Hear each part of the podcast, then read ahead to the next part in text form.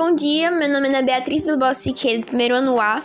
O tema do meu grupo é o desenvolvimento de doenças no século XXI, ansiedade e depressão em foco, porque estamos cada vez mais adoecidos. Nesse período de pandemia, muita coisa mudou de forma muito drástica. Está tudo bem, quando de repente chega esse vírus mortal e nos obriga a ficar em casa.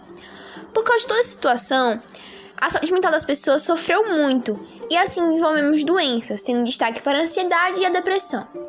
A ansiedade é o medo, uma angústia e preocupações excessivas por situações simples do cotidiano e tem como sintomas ataques de pânico, estresse proporcional ao impacto do evento, medos irracionais, sintomas físicos, pensamentos obsessivos, enxergar perigo em tudo.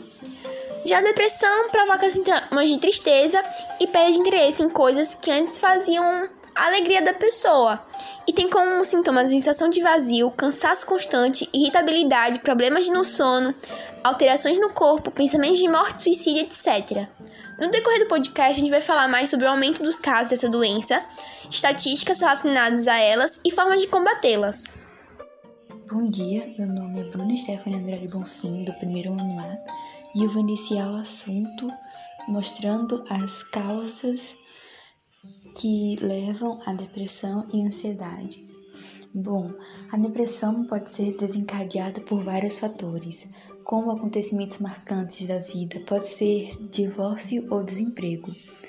Traumas emocionais que surgem quando a vítima do bullying, quando se é vítima do bullying, pode levar à depressão, porque a pessoa ouve muitos insultos frequentemente e ela pode com o tempo começar a acreditar neles isso favorece muito o transtorno. Diagnósticos de doenças graves como demência ou HIV, por exemplo, também podem causar depressão, porque precisa lidar com preconceito e enfrentar tratamentos dolorosos ou ter que conviver diariamente com medo de morrer no caso do câncer.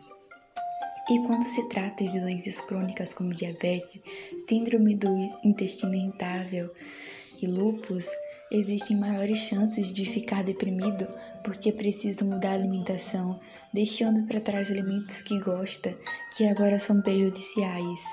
Para resumir, a depressão pode ser causada por situações perturbadoras e de grande estresse, como morte familiar, problemas financeiros, divórcio ou uso de medicamentos e doenças graves.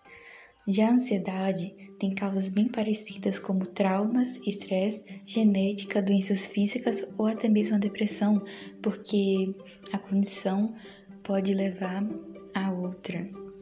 A ansiedade pode ser muito além de ser inquieto e ficar ansioso esperando mensagens ou por aí. Ela pode mudar muito sua qualidade de, vida, alimentação, rotina e estresse também estão relacionados ao desenvolvimento da doença. Bom dia, meu nome é Mona Lisa Dias de Freitas Mello, do primeiro ano B, e eu vou falar sobre as estatísticas sobre depressão.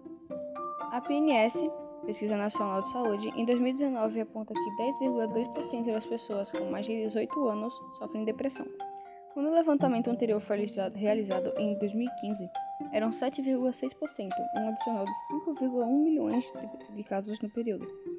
As regiões urbanas registram a maior prevalência de casos sobre depressão, que foi de 10,2%, enquanto nas áreas rurais o índice é de 7,6%. E o estado do Sul e Sudeste tem um índice de 15,2% e 11,5% de adultos com diagnósticos confirmados de depressão. Em seguida aparecem Centro-Oeste com 10,4%, Nordeste com 6,9% e Norte com 5%.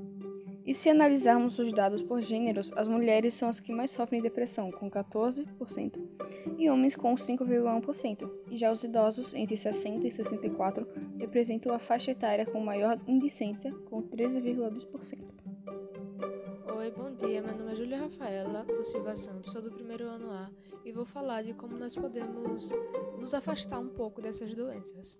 Retomando um pouquinho do assunto que as meninas falaram, a depressão é uma doença que provoca sentimentos de tristeza ou perda de interesse em atividades e em momentos anteriores que traziam prazer.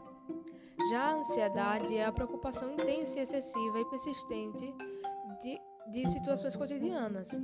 É, o que podemos fazer para não adquirir essas denominadas doenças do século? depressão e ansiedade em foco. Quando vamos pesquisar o que é depressão, percebemos que não são doenças de agora. Elas surgiram em meados do século XIX, mas só vieram ser consideradas doenças nesse século. Afinal, o que podemos fazer para evitar essas tão temidas doenças?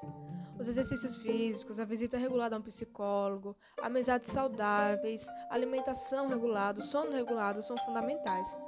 Com essa pandemia está tudo mais difícil, não podemos mais nos reunir para conversarmos com os amigos, familiares, não podemos mais irmos a shows, a festas e etc. E com tudo isso ficamos cada vez mais sozinhos, correndo o risco de adquirirmos essas doenças. Então, mesmo com tudo isso, vamos nos distrair, ler um livro, assistir filmes, séries, lives, que nesse tempo de pandemia cresceu muito. É essencial que conheçamos novos mundos, mesmo dentro de casa.